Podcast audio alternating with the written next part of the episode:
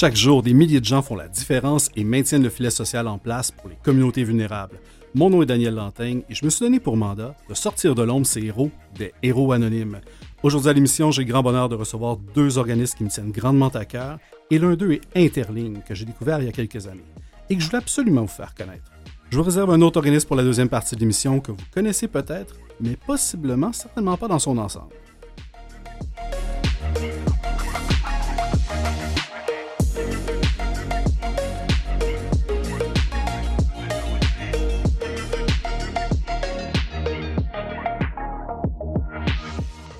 Quel bonheur de recevoir, de présenter et de possiblement sortir de l'anonymat pour certains cet organisme qui me tient évidemment particulièrement à cœur. J'ai le plaisir de le faire avec un invité que j'affectionne aussi beaucoup, Pascal Vaillancourt. Bonjour. Bonjour. Alors, Pascal Vaillancourt, vous êtes directeur général de l'organisme Interligne et tout d'abord, pour les gens qui ne connaissent pas Interligne, qu'est-ce que c'est et qu'est-ce que ça fait comme organisation?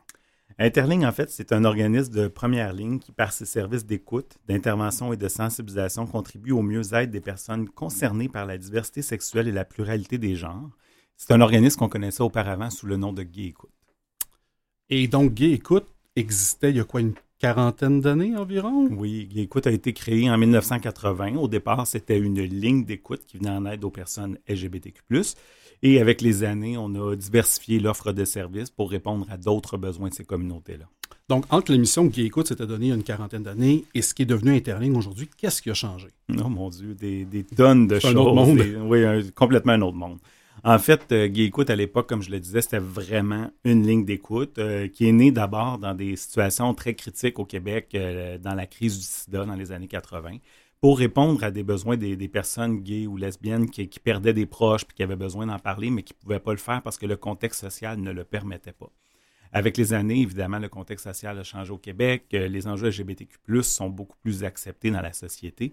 Et euh, Gay Écoute a évolué lentement pour offrir différents services, de nouveaux services comme euh, à un moment donné, on a mis en place le registre des actes homophobes pour euh, euh, recenser l'homophobie au Québec, parce que malgré que la condition avançait en lien avec les droits des personnes, on remarquait qu'il y avait encore beaucoup d'homophobie. Donc, des services sont nés comme ça pour mettre en lumière des problématiques qui demeuraient ou qui, qui étaient peut-être moins évidentes pour le commun des mortels.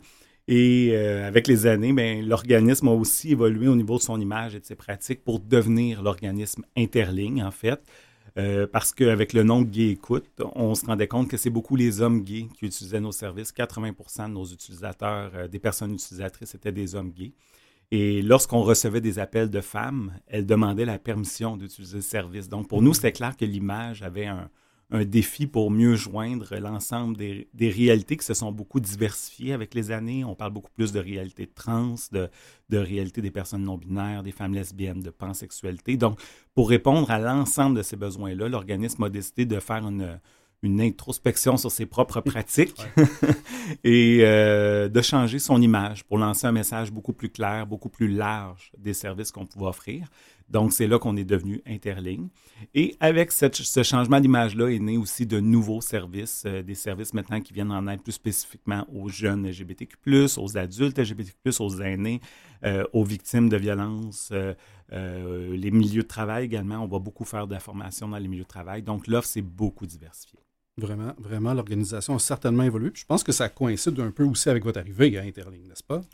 Oui, en fait, euh, moi, je suis arrivé en 2015 euh, chez Gay Écoute à l'époque. Euh, et effectivement, ben, j'avais reçu, quand je suis arrivé comme nouveau directeur général, j'avais une commande assez oh. claire du... petit cadeau d'accueil. Oui, petit cadeau d'accueil, mais en même temps qui était très, très emballant pour moi, très motivant parce qu'on me donnait la chance de pouvoir construire quelque chose de, de, de de, nouveau, mais en même temps avec la notoriété d'un organisme qui avait fait ses preuves pendant une trentaine d'années à l'époque. Euh, donc, euh, non, c'est ça. Je suis arrivé en 2015, puis on m'avait donné la commande, en fait, de, de rajeunir un peu l'image, de, faire en sorte que notre ça soit beaucoup plus clair, qu'on soit là pour tout le monde, pour toutes les communautés euh, qui composent euh, l'acronyme LGBTQ+. Euh, Alors, pour ces raisons-là, c'est là que j'ai commencé avec mon équipe, évidemment, parce que c'est mm-hmm. pas le travail d'une seule personne. Hein. On parle de héros anonymes dans, l'émission, mais il, y a beaucoup de, il y a beaucoup de héros anonymes dans le communautaire. Oh, génial. Et évidemment, quand je pense à quand je pense à Interligne, mais aussi quand je pense à ce qu'était Guy Écoute, je pense à la ligne. La ligne qui, pour moi, est encore un élément qui est très fort au sein d'Interligne. Et, corrigez-moi si je me trompe, mais pour quelle raison, si j'en reçois le besoin, je pourrais vous appeler? Est-ce qu'il y a une raison au départ? Est-ce que vous avez identifié des cas, des, des, personas ou des gens qui vous dites, ben ça, c'est vraiment une grande partie de nos appels, ou même de clavardage, parce que je pense qu'on peut aussi vous joindre en ligne? Oui, en fait, c'est une excellente question parce que souvent dans la tête des gens, la ligne d'écoute, elle est là pour les jeunes. Euh, elle est effectivement là pour les jeunes, mais elle est là aussi pour les adultes. Et euh, les motifs à la ligne d'écoute pour nous appeler, ils sont très diversifiés. On a beaucoup de gens, évidemment, qui nous appellent pour les questionnements en lien avec l'orientation sexuelle ou l'identité de genre, euh, pour savoir comment faire un coming out, un coming out à sa famille ou à ses proches, donc un processus de dévoilement de son identité. Euh, on a des gens qui nous appellent également pour euh, euh, les relations de couple, des défis dans leur relation de couple, mais qui sont pas à l'aise d'aller dans le milieu, soit le système public, rencontrer un psychologue ou un thérapeute pour parler de ça parce qu'ils ont peur d'être mal accueillis à cause de leur identité qui, fait partie d'une minorité finalement. Mm-hmm. Donc, les motifs sont très variés, mais on a également des, parents qui nous appellent pour savoir comment accompagner leur enfant. Ça, c'est un un motif d'appel de plus en plus fréquent, ce qui est pour nous quand même un bon indicateur que les choses avancent et tout ça. Euh, on a également des personnes aînées qui cherchent des ressources euh, qui sont inclusives parce que souvent les personnes aînées, on va avoir un, une tendance quand ils vont aller dans les centres euh, de personnes, euh, les centres d'hébergement pour aînés, ils vont avoir une tendance à retourner dans le placard parce qu'ils ne sentent pas que le climat est sécuritaire. Donc souvent, ils vont nous demander soit euh, des ressources, soit des, des, des groupes de soutien pour les aider à ne pas être complètement retournés dans le placard.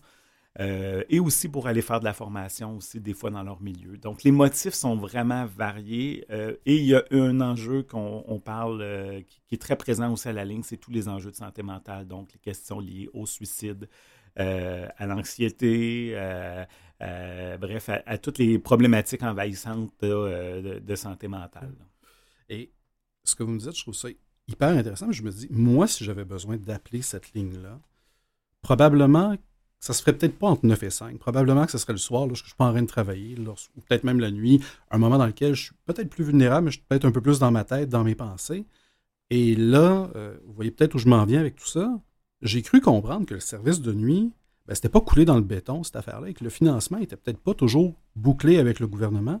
Et, et là, je me demande, est-ce que le service de nuit est à risque de disparaître? Malheureusement, le service de nuit est à risque de disparaître chez Interligne. Il faut savoir que dans les années 80, qui était un peu l'âge d'or du communautaire, euh, il y a eu des gros montants d'argent qui ont été donnés aux organismes. Il y a des organismes qui sont nés à la même époque que nous, dans les mêmes, mêmes années, les, mêmes mois même. Mm-hmm. Et euh, ces organismes-là ont reçu de très gros montants, mais nous, notre organisme n'a pas reçu d'argent à ces moments-là parce que le contexte social n'était pas favorable aux enjeux LGBTQ. Ça, ça fait en sorte qu'avec les années, on a un gros écart au niveau du financement et que des organismes qui aujourd'hui reçoivent environ 800 000, 900 000 du gouvernement, ben nous, on, reçoit, on reçoit environ 340 000. 340 000, ça ne couvre pas 24-7 euh, dans une journée au niveau de l'intervention. Puis là, on a aussi des frais dans un organisme qui sont liés à la direction de l'organisme, avec euh, les, le volet administratif, parce que les exigences administratives pour les organismes sont aussi très présentes euh, lorsqu'on reçoit de mm-hmm. l'argent gouvernemental. Donc, euh, si on prend la subvention qui nous est donnée, ben, nous, chez Interling, la subvention nous permet de couvrir le quart d'écoute de 8 heures à minuit. Euh, il y a quelques années, il y avait eu une tragédie euh, à Orlando, dans un bar où il y avait eu une tuerie de personnes LGBTQ. Et à l'époque, ça nous avait rendu le climat favorable pour recevoir un montant d'argent de la Ville de Montréal sous l'administration Coder pour pouvoir mettre en place le service de nuit pour aider les personnes qui pouvaient avoir de la détresse très présente. On s'est rendu compte que la nuit, la détresse, elle est vraiment plus intense, elle est vraiment plus fréquente aussi. Euh, donc, euh, et là, quand je parle de détresse, je parle de grande détresse, je parle de, vraiment les idéations suicidaires, l'anxiété très présente, parce que la nuit, tout le monde dort. Donc, ces gens-là qui ne dorment pas, ben, ils cherchent des ressources pour les aider. Donc, effectivement, avec les années, ben, le service de nuit n'a jamais été financé de façon pérenne. La Ville de Montréal nous a accordé un financement qui était euh, au départ sur trois ans, qui a été prolongé d'une année, d'une autre année, puis finalement, on nous a annoncé qu'on mm. allait le perdre dans la prochaine année et on est sur notre dernier versement à l'heure actuelle. Donc, c'est pour ça qu'on fait appel à l'heure actuelle au gouvernement du Québec pour corriger finalement l'écart de financement initial qui ne nous permettait pas d'avoir un service de nuit. Et là, on est toujours dans l'attente que le gouvernement passe à l'action pour nous soutenir. Extrêmement, extrêmement dommage. Bon, on va parler du financement de votre organisme, si vous voulez bien, tout de suite après une petite pause musicale. Tiens. Parfait.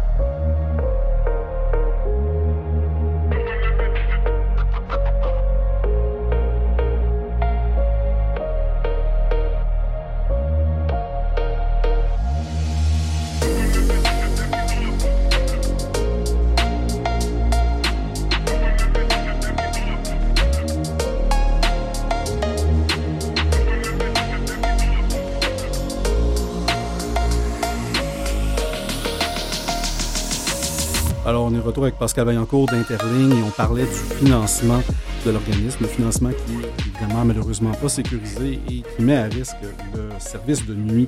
Euh, on se disait euh, justement que si jamais on a besoin, notamment de la ligne, ben peut-être que ça ne se passerait pas sur un horaire typique et que ça pourrait arriver durant la nuit. Donc, euh, Interligne, comme beaucoup d'organismes communautaires, comme des organismes non lucratifs, a besoin de financement. Et comment, ben, comment vous, réussissez à ce que la magie opère au quotidien et être justement des, des héros, des, des, héroïnes? Et comment est-ce que vous faites euh, pour que ça fonctionne, finalement, cet organisme-là? Il y a plusieurs initiatives qui ont été mises en place depuis quelques années. En fait, lorsque je suis arrivé dans l'organisme, l'organisme recevait à peu près juste la subvention gouvernementale, euh, donc du gouvernement du Québec.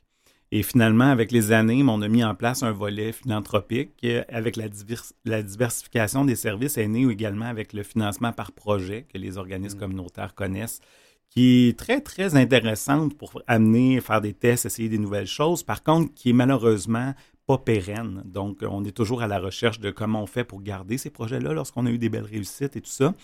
Donc, euh, mais l'organisme a beaucoup vécu avec le financement par projet. C'est ce qui nous a permis de diversifier notre offre.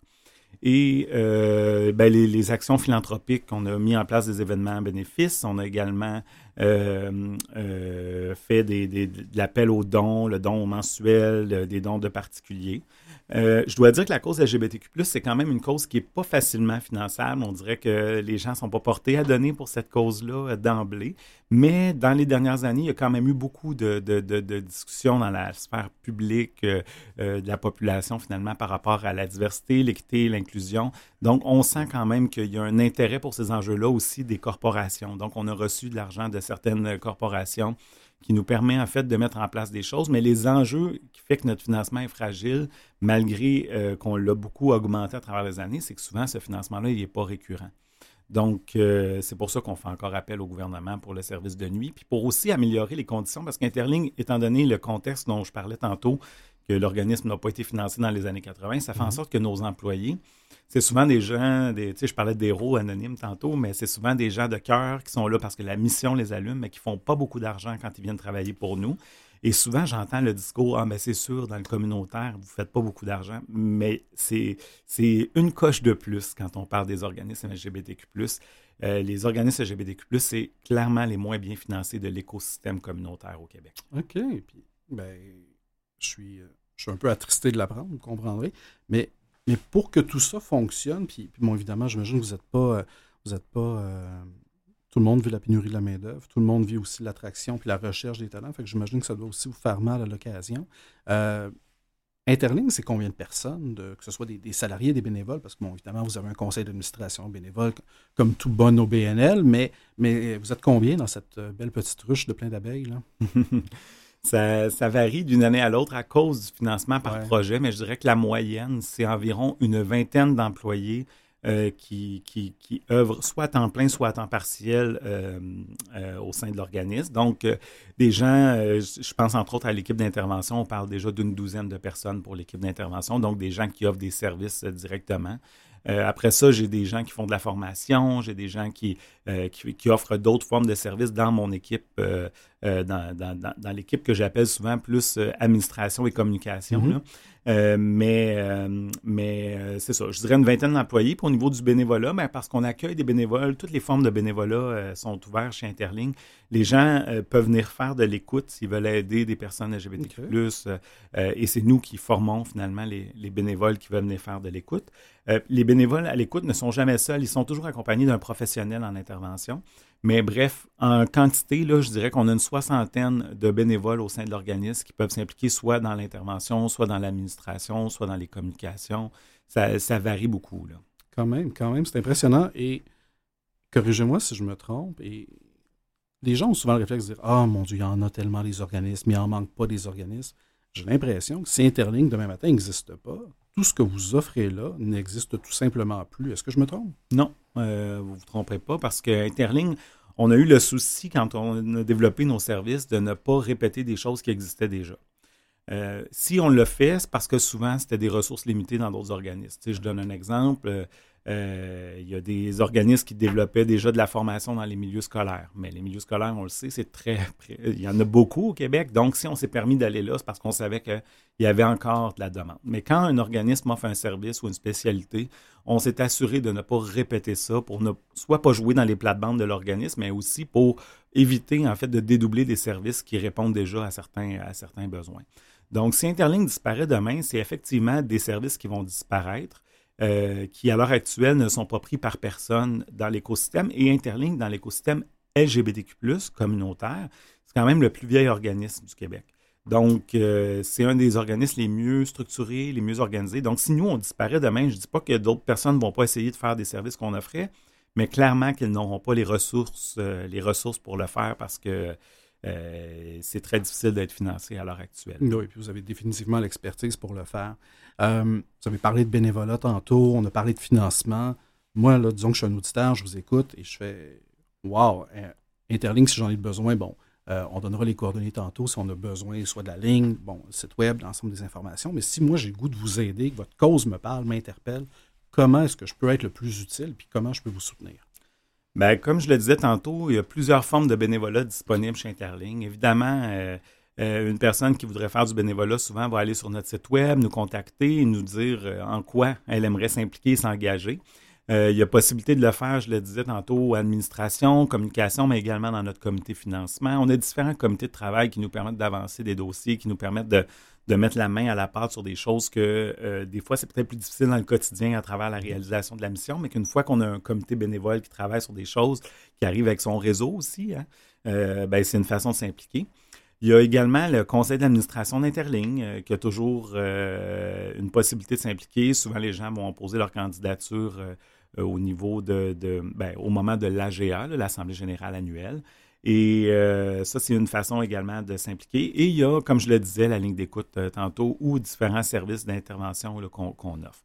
Par la suite, il y a également, euh, on peut toujours faire un don à l'organisme, que ça soit les un don. Oui. on les accepte.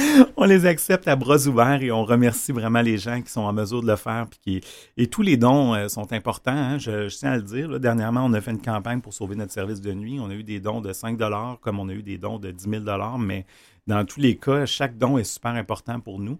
Et euh, c'est vraiment la, masse qui fait vraiment la différence au final. C'est la quantité de gens qui vont nous donner. Alors, les gens qui voudraient euh, pouvoir faire un don à l'organisme, ça peut être un don une fois, ponctuel, mais ça peut être aussi des dons mensuels.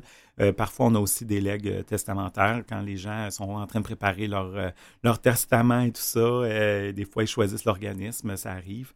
Donc, euh, et pour le faire, en fait, souvent, on va inviter les gens à aller sur la plateforme. On a une plateforme spéciale pour les dons qui est euh. Donc, euh, en allant là-dessus, les gens vont pouvoir décider de la façon dont ils veulent s'impliquer. Excellent. Excellent. Puis, en tout cas, moi, je suis convaincu, j'ai goût de vous soutenir. ça va de soi.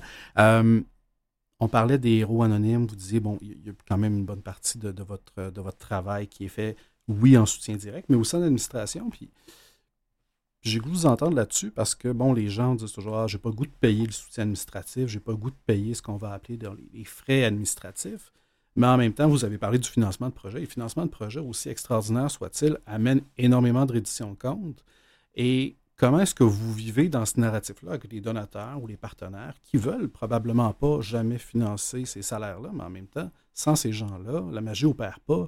Il y a des intervenants, oui, mais il n'y a pas de locaux, il n'y a pas de service, il n'y a pas d'encadrement.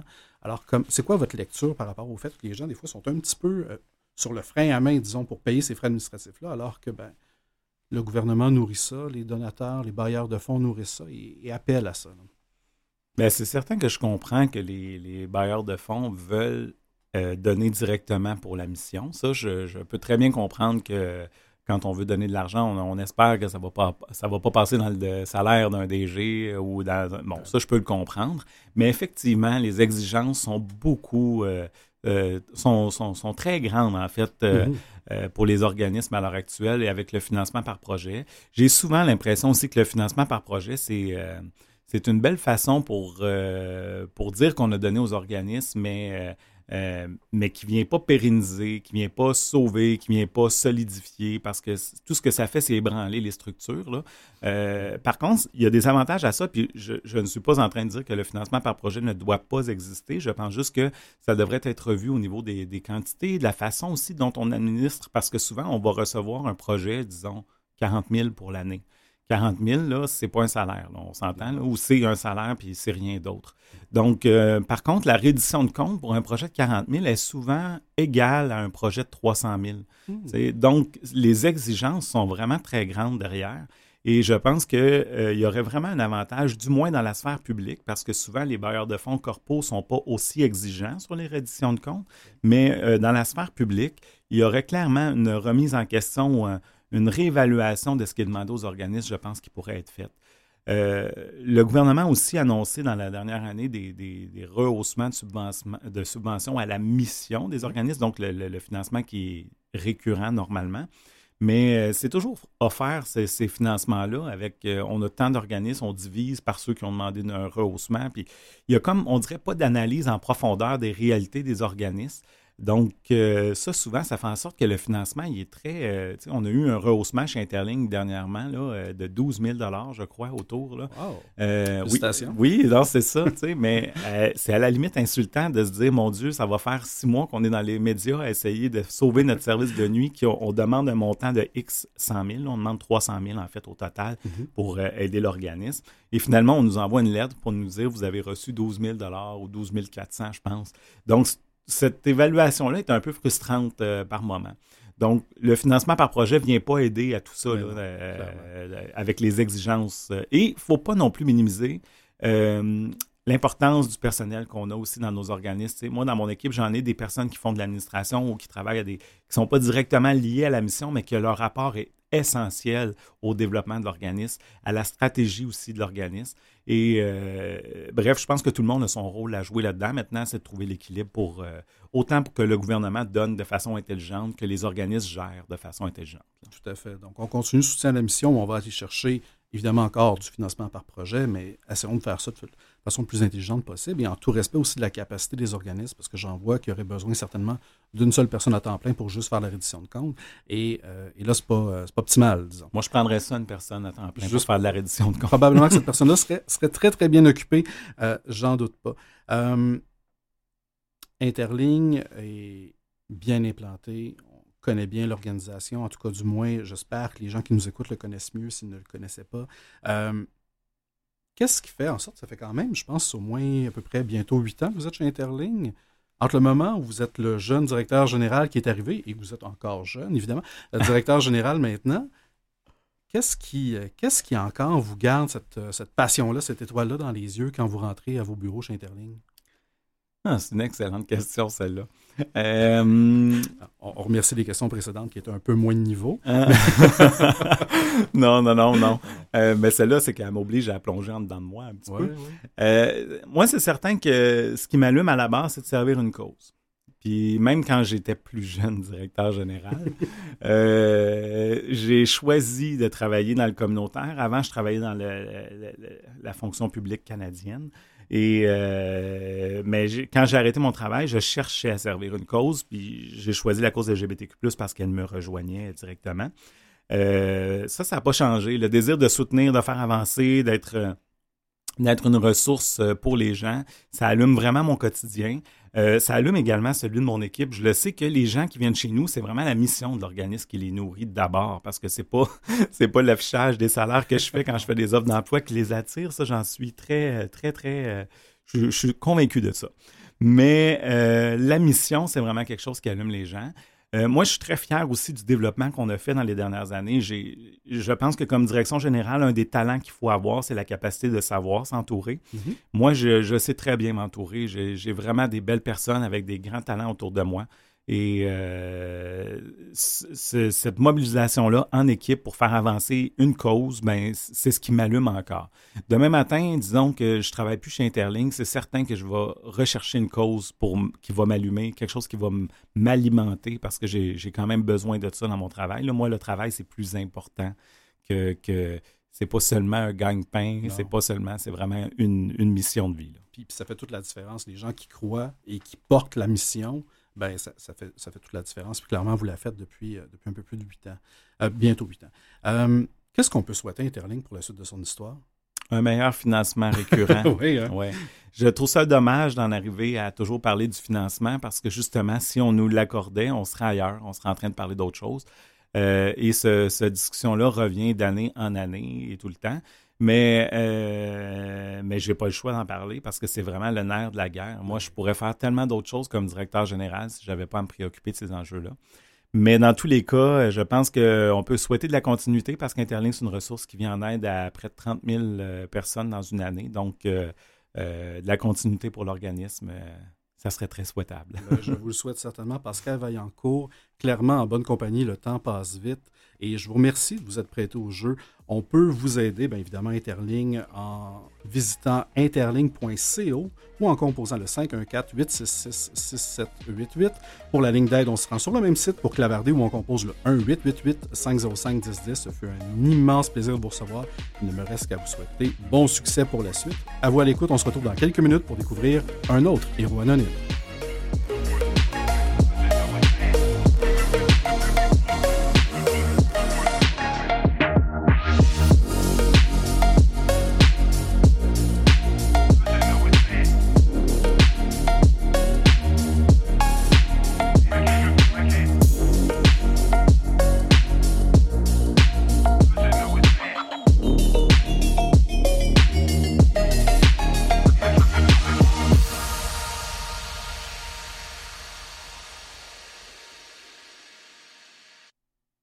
Vous écoutez Héros Anonyme sur les ondes de Canal M et pour cette deuxième partie de l'émission, nous avons le grand bonheur de recevoir un organisme qui nous dit probablement tous quelque chose. Le nom ne nous est certainement pas inconnu, mais j'ai l'impression qu'on ne connaît que la pointe de l'iceberg.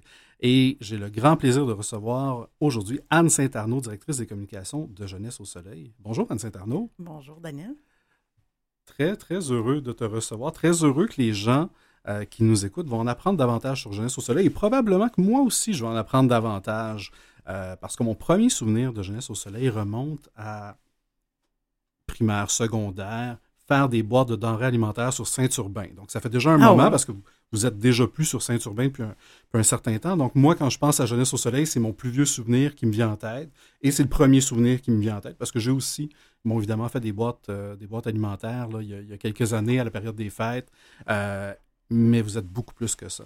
Alors, euh, alors euh, Anne Saint-Arnaud, qu'est-ce que vous êtes exactement, Jeunesse au Soleil, ou on va peut-être dire parfois, là, puis on s'en excuse, Son qui, qui, est un nom aussi qui revient beaucoup, euh, mais qu'est-ce que vous êtes? Ben c'est ça, c'est que si on revient à la base, Jeunesse au Soleil a été créé en 1954, donc par des jeunes, pour des jeunes. Donc, ça s'appelait, en fait, comment ça, a commencé, c'est que les jeunes n'avaient pas assez de moyens pour faire des activités, puis eux autres, ils souhaitaient euh, s'organiser pour faire des activités. Donc, la première levée de fonds qui a eu lieu à Jeunesse au Soleil, c'était un journal écrit à la main.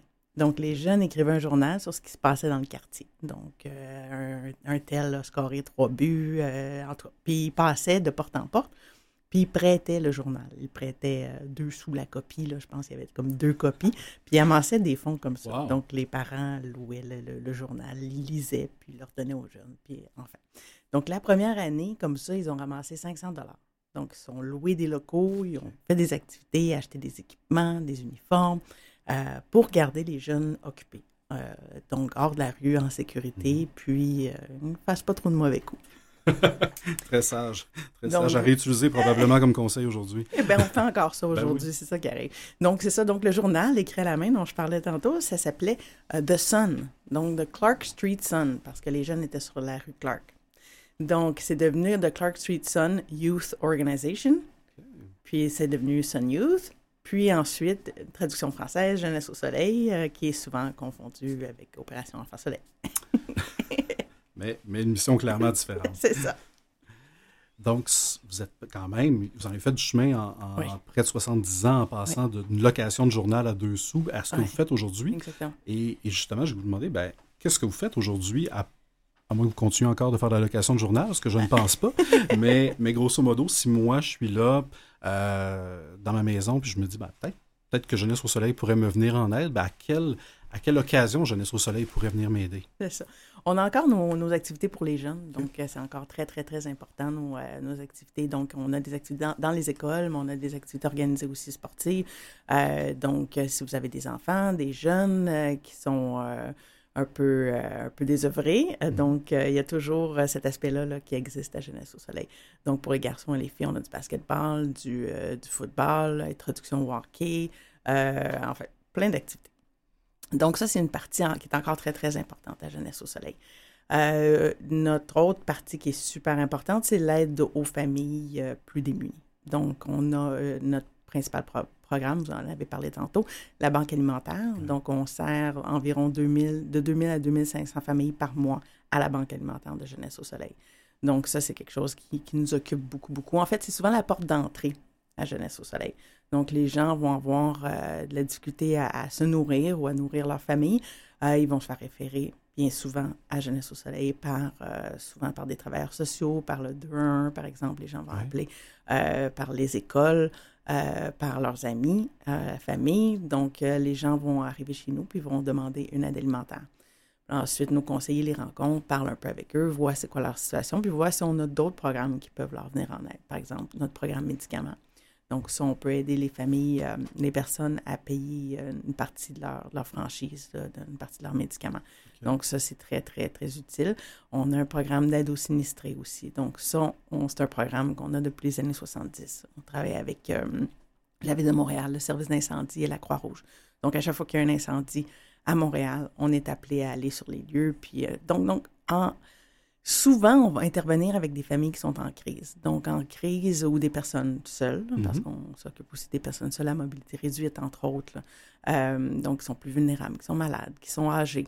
Euh, donc, c'est des, souvent des familles qui sont en situation de crise. Donc, ça va pas bien ponctuellement. Puis nous, on est là pour leur donner un coup de main là, pendant qu'ils pendant sont en difficulté. Wow, wow.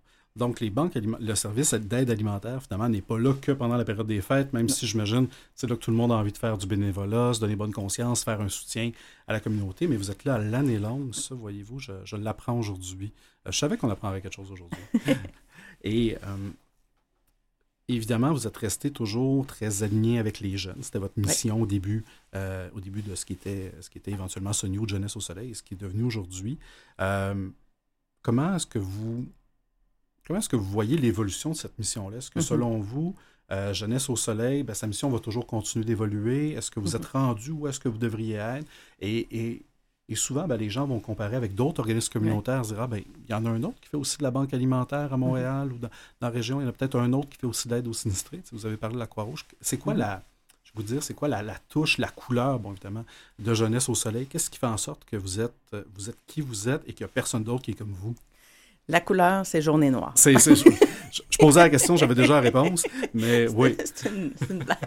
Euh, non, mais en fait, moi, ce que j'aurais le goût de dire, c'est qu'on n'a pas beaucoup changé. Dans le fond, là, ce que je vous dirais, c'est ça. C'est que depuis les années 50, euh, en fait, c'est que ça, ça rapidement... Euh, les, les, jeunes se sont rapidement aperçus que le la principale problématique parce que dans le temps, on était, bon, sur le plateau. Le plateau, c'était quelque chose de complètement différent. C'était des, familles immigrantes, euh, c'était des, familles très pauvres. Euh, donc, les jeunes se sont rendus compte de ça très, très rapidement. C'est-à-dire que les jeunes n'avaient pas d'énergie pour venir jouer, euh, avaient, faim. Les familles avaient de la difficulté. Donc, ça, il y a vraiment eu une solidarité qui s'est installée, dans le fond, dans le quartier puis à travers Jeunesse au Soleil. Puis le quartier s'est juste agrandi, là, si on veut. Donc maintenant, c'est rendu toute l'île de Montréal. Mais ce que je dirais, c'est que ça n'a pas tant changé que ça. la, première, euh, collecte de nourriture qu'on a fait pour les redistribuer. En fait, euh, c'est un des cofondateurs de Jeunesse au Soleil qui est maintenant décédé malheureusement, Earl de la Péral, qui, m'avait raconté que euh, la première collecte de nourriture, c'était une soirée cinéma. Il faisait des soirées cinéma sur le plateau dans la petite Maison Blanche, puis au pied du Mont-Royal. Puis le coût d'entrée, c'était des conserves de nourriture. Donc, après ça, il redistribuait ça à des familles qui connaissaient dans le quartier, qui en avaient besoin. Donc, ça a rapidement, rapidement été ça. Le désir de prendre soin euh, des autres, de prendre, de, de, de, prendre soin des familles, de notre entourage, la solidarité. Donc, ça a été ça euh, presque depuis le début, là, je dirais ça. Puis aussi le, le, souci euh, que les jeunes soient en sécurité, qu'ils soient en santé, qu'ils soient, qu'ils soient occupés, qu'ils soient bien, dans le fond. De prendre soin.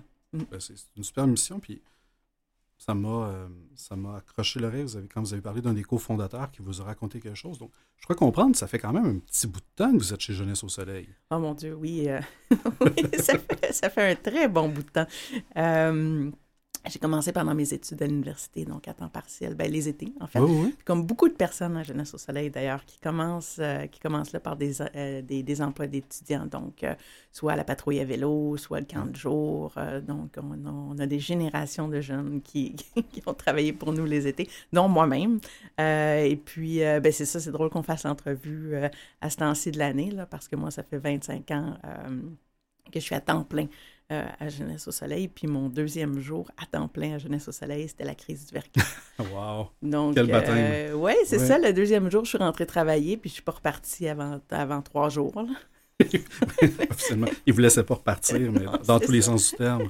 Wow. Encore là, un des, des cofondateurs à qui je suis allée dire euh, au revoir là, à la fin de ma deuxième journée de travail. J'ai dit, oh, bye, bye, Sid. Il m'a dit, non, non, tu t'en vas pas, là, les, le téléphone sonne, là, va, va, va en réception. Et that's je suis restée trois jours. Puis finalement, vous êtes resté plus de 25 ans. Oui, mais c'est ça.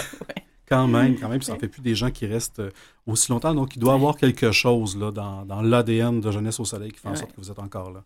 Euh, puis clairement, qui fait en sorte que l'organisme est encore là, parce que vous avez euh, parlé tantôt du plateau, on a parlé de la rue Clark. Jeunesse au mm-hmm. Soleil, Jeunesse au Soleil s'est promené un peu sur l'île de Montréal et vous avez parlé, bon, service d'aide alimentaire, c'est souvent une porte d'entrée, vous disiez, pour les gens qui soit vous sont référés ou, prennent contact directement avec vous.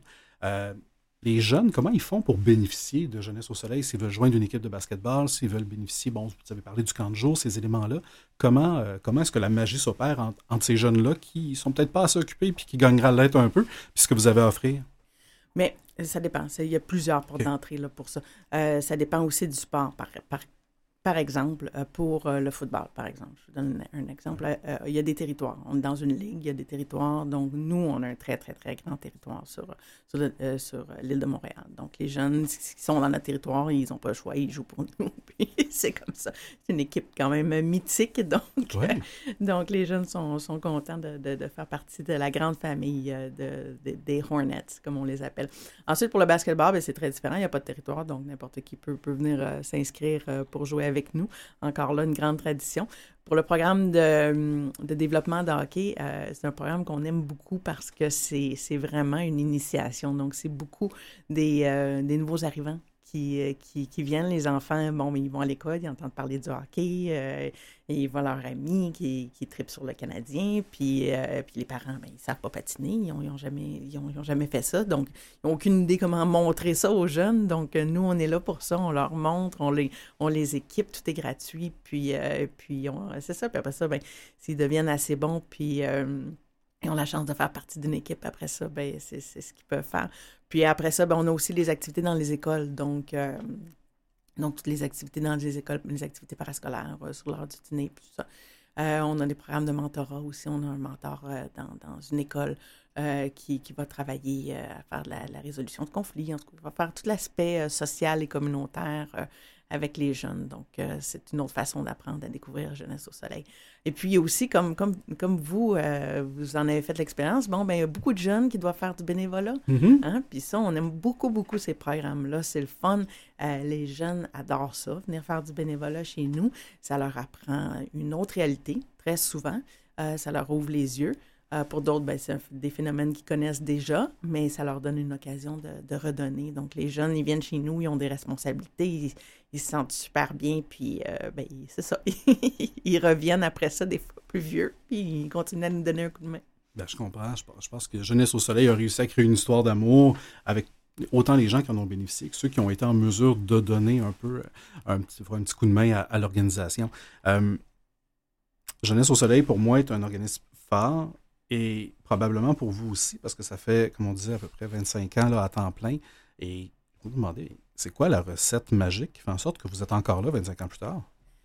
Ben, une recette magique, je ne sais pas s'il y en a une, mais je ne suis pas la seule non plus. On est plusieurs employés à avoir, euh, euh, avoir grandi. En a certains qui ont grandi, donc qui, étaient des jeunes de Jeunesse au Soleil, puis qui sont encore là 40 ans plus tard, dont la directrice générale, euh, Joanne Saltarelli. Donc, euh, je ne suis pas la seule, mais effectivement, il y a quelque chose qui se passe à Jeunesse au Soleil. Je pense que quand on vient, puis on voit, euh, on voit tout d'abord le, besoin qui est là. Puis, c'est dur après ça de, fermer les yeux puis faire comme si ça n'existait pas. Donc, il y a ça aussi. Mais il y a le fait aussi qu'on aide concrètement. Donc, puis ça, ça vient, ça vient assouvir un besoin aussi humain d'aider les autres. Euh, de, porter assistance, de voir concrètement qu'est-ce qu'on fait, c'est important, puis ça, ça, ça, a un impact euh, sur les autres personnes. Donc, ça aussi, c'est super important. Clairement. On va prendre une petite pause musicale et on vient et on poursuit la discussion ensemble dans une minute.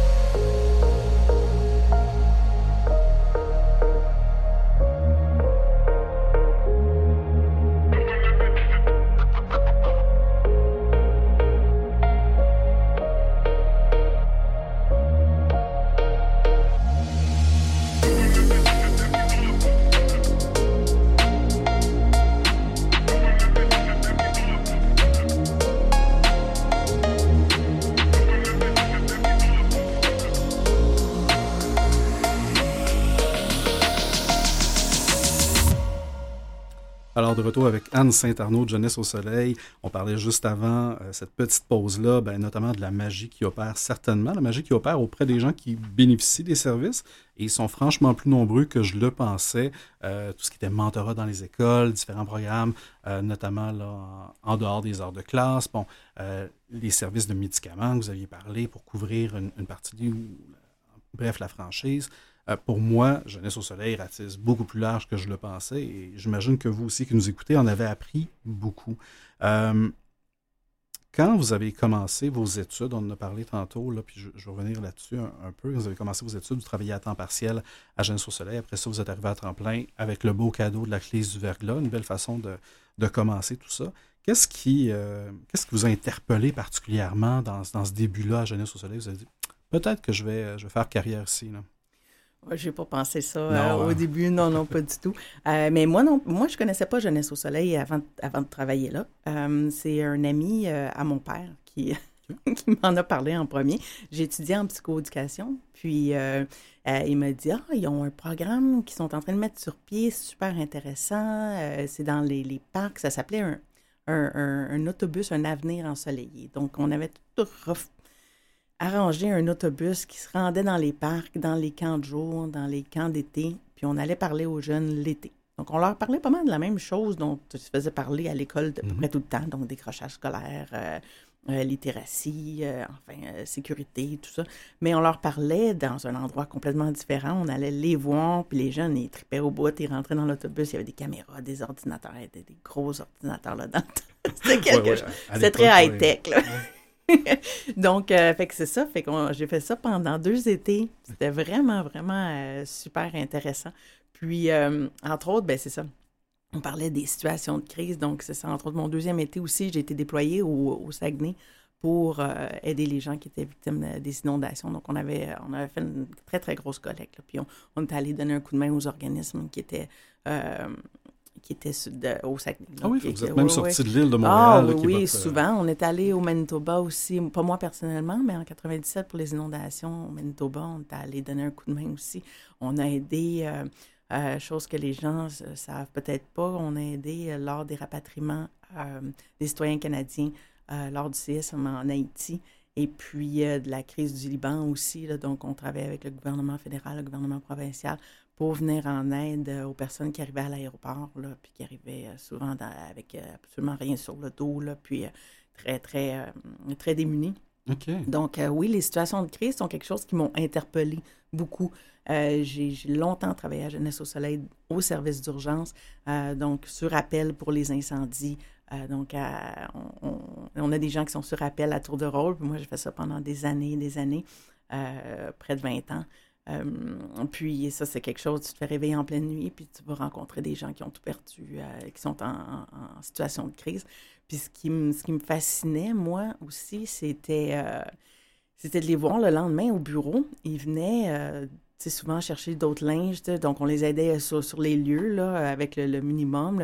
s'il y avait besoin, on leur disait, ben, venez nous voir demain, on va vous aider plus, on va, on va vous en en ligne. On va vous dire qu'est-ce que vous devez faire parce qu'il y a tellement d'étapes à faire une fois qu'on a vécu un sinistre.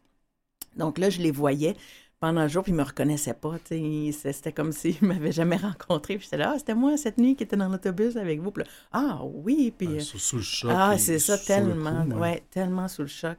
Euh, puis ça, écoutez, c'est des, des, histoires qu'on a vécues avec la crise du logement, aussi avec la ville de Montréal. Euh, donc, euh, ouais, les, services d'urgence à Jeunesse au Soleil, c'est quelque chose qui est, qui est, très important, puis, euh, puis qui me tient à cœur. Ben oui, certainement. Puis, puis vous parlez du rapatriement, bon, des, vous avez parlé de différents éléments. Alors, bien que vous n'êtes pas un organisme à une portée internationale, on dirait que ce qui se passe à l'international, lorsque ça a des contre-coups ici, au Québec, au Canada, ben, vous, êtes souvent, vous êtes souvent sur la première ligne, là, clairement, pour, pour, prendre soin de ces gens-là. Oui, on est souvent sur la première ligne. Puis aussi, c'est parce qu'on aide beaucoup les gens qui arrivent au pays. Donc, une fois qu'ils sont arrivés, qu'ils sont installés, ben eux, ils veulent redonner. Puis des fois, bon, ben ils vont vouloir redonner à leur communauté. Quand il arrive quelque chose, ils vont faire appel à nous. Ils vont dire, est-ce que vous pouvez nous aider? Euh, je pense au Liban particulièrement. Là, la communauté libanaise nous avait fait un, grand, grand don de, un grand don de 50 000 pour pouvoir euh, aider les, les, gens qui revenaient au Canada, là, euh, qui venaient s'installer. Ben, vous m'amenez sur la piste, justement. Euh, parlons du, ben, pas du 50 000 lui-même, mais parlons de comment Jeunesse au Soleil, tous ces miracles-là, ces gens-là qui souvent ben, sont, sont, peut-être des fois face à un mur et, manquent d'options, arrivent chez vous. Ben, comment vous êtes en mesure de les soutenir? C'est quoi finalement votre mécanisme de financement qui fait en sorte que vous existez encore après toutes ces années-là? La raison pour laquelle on existe encore, euh, c'est sûr que la Ville de Montréal y joue un, grand rôle. Euh, la Ville de Montréal nous a toujours soutenus, euh, tous les maires qui sont passés depuis les années, particulièrement depuis le maire Drapeau, nous mm. ont soutenus dans notre mission, nous ont soutenus en payant notre loyer, entre autres. Donc, euh, c'est un très, très grand. Euh, ben, c'est un échange, en fait, c'est un échange de bons services parce qu'on travaille beaucoup avec les policiers de la Ville de Montréal, avec les, le service d'incendie, comme j'ai dit tantôt. Donc, euh, on travaille beaucoup avec. assurer la qualité de vie aussi un peu des, des, citoyens les plus vulnérables à Montréal. Mm-hmm. Donc, c'est un partenaire incroyable. mais ceci étant dit, c'est une très, très minime part de, de, de notre budget. Donc, notre au plus grand partenaires, c'est la communauté. C'est les gens qui nous donnent. On a, on a environ 8000 donateurs euh, par année, donc euh, qui vont donner de, de 5 dollars à, à, 500 000. Donc, euh, donc pour nous, c'est super important. chaque, chaque personne, chaque donateur qui va venir, qui va venir nous aider puis des fois, comme on disait, ben, c'est des gens qui allaient pas bien avant, qu'on a aidés, puis qui viennent, euh, qui viennent nous donner un coup de main. Ils disent, ah, ben, j'ai seulement 20 euh, dollars, mais voilà, euh, j'aimerais ça, j'aimerais ça aider quelqu'un d'autre. On a vu, même avant les fêtes, certaines personnes nous ont dit, moi, le, chèque que, le gouvernement m'envoie, j'en ai pas besoin maintenant. Euh, je vous le donne. J'en ai déjà eu besoin, puis maintenant, je n'en ai pas besoin, je vous le donne.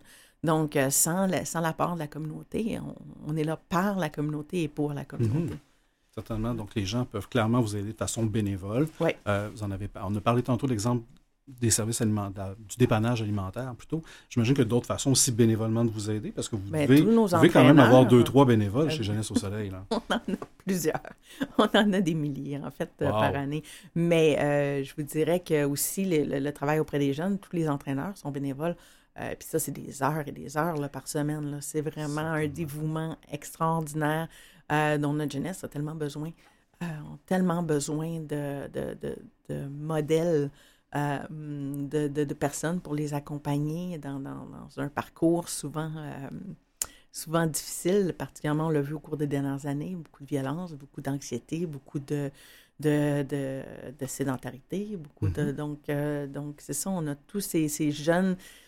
euh, jeunes et moins jeunes adultes qui viennent faire euh, du bénévolat auprès des jeunes, qui sont souvent des anciens de Jeunesse au Soleil. Donc, eux aussi, ils veulent redonner ce qu'ils ont reçu. Ben oui. Donc, ça, c'est, ça aussi, c'est fascinant. Toutes les personnes qui viennent chez nous qui disent Moi, j'ai reçu, c'est à mon tour de redonner, c'est, à ce moment-là qu'on peut mesurer l'impact qu'on a eu dans leur vie aussi. Là, de dire Waouh, ça a tellement eu un grand impact qu'ils veulent revenir, puis ils montrent à leurs enfants, puis ils disent Voici d'où je viens. Là, je pense entre autres à un de nos bénévoles qui, euh, qui travaille pour la ville de Montréal, justement, puis qui, euh, il y a un moment donné, qui est venu, puis il a dit On aura un don de la part des employés. euh, les agents de stationnement pour ne pas les nommer.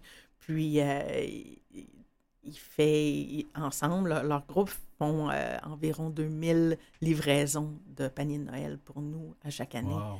Donc, euh, ça part de quelqu'un qui, qui a reçu quand il était petit, puis qui a dit Hey, moi, je suis en mesure, là, je, peux redonner. Ben oui. Donc, Vous ne euh, pas les convaincre, ces gens-là, ils savent clairement ce que vous êtes capable de faire, puisqu'ils en ont bénéficié dans le exactement. passé. ouais. C'est extraordinaire de voir cette chaîne-là Ah oui. qui revient Ah oui, euh, lorsque les gens sont en mesure de le faire. Puis, Oui. puis tant mieux, euh, on l'a vu bon, avec les chèques, il, y a, il y a quelques, il y a quelques personnes qui ont utilisé leurs chèques du gouvernement pour redonner à les organismes s'ils n'en avaient pas de besoin. Puis C'est ça. Puis je dire, puis il y a- y, beaucoup de personnes qui en ont besoin aussi. Là, Ben on sait, on, on- sait, puis euh, c'est ça. On, on dit aidez-nous si vous pouvez, si vous pouvez pas, oui, c'est correct. Chaque, Aidez-vous. chaque dollar est important à la hauteur de la capacité de tout le monde. Il y a certainement moyen de, de vous aider à différentes, euh, de différentes façons, puis à différents niveaux, selon le temps qu'on a ou selon, euh, selon Oui. la capacité financière qu'on a. Euh, Qu'est-ce que je peux souhaiter à Jeunesse au Soleil pour, pour son avenir?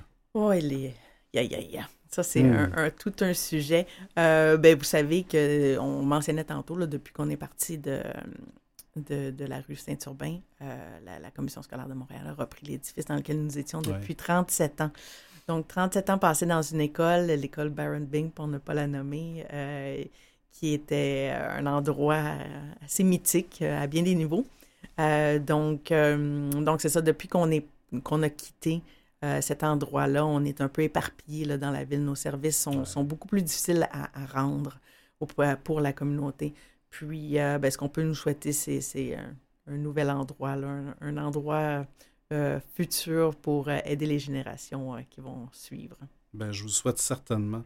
Anne Saint-Arnaud, quel plaisir d'avoir pu en apprendre davantage sur Jeunesse au Soleil. Et je suis persuadé que les gens en ont pris énormément sur cet organisme phare-là de la région de Montréal. Comme je disais, tout le monde connaît Jeunesse au Soleil. Est-ce qu'on sait exactement tout ce que fait? Probablement pas, mais on en sait certainement plus aujourd'hui grâce à vous. Merci beaucoup. Et on peut vous aider euh, et vous joindre aussi en visitant votre site web, sunyouth.org ou jeunesseausoleil.org, qui, qui va vous rediriger, ou en composant le 514 842 6822. Donc, à la fois pour ceux qui ont besoin de services et à la fois pour ceux qui souhaitent donner de leur temps, donner de leur argent, peut-être même donner de leur expertise. Ce fait un immense plaisir de vous recevoir aujourd'hui. Il ne me reste plus qu'à vous souhaiter, évidemment, bon succès pour la suite.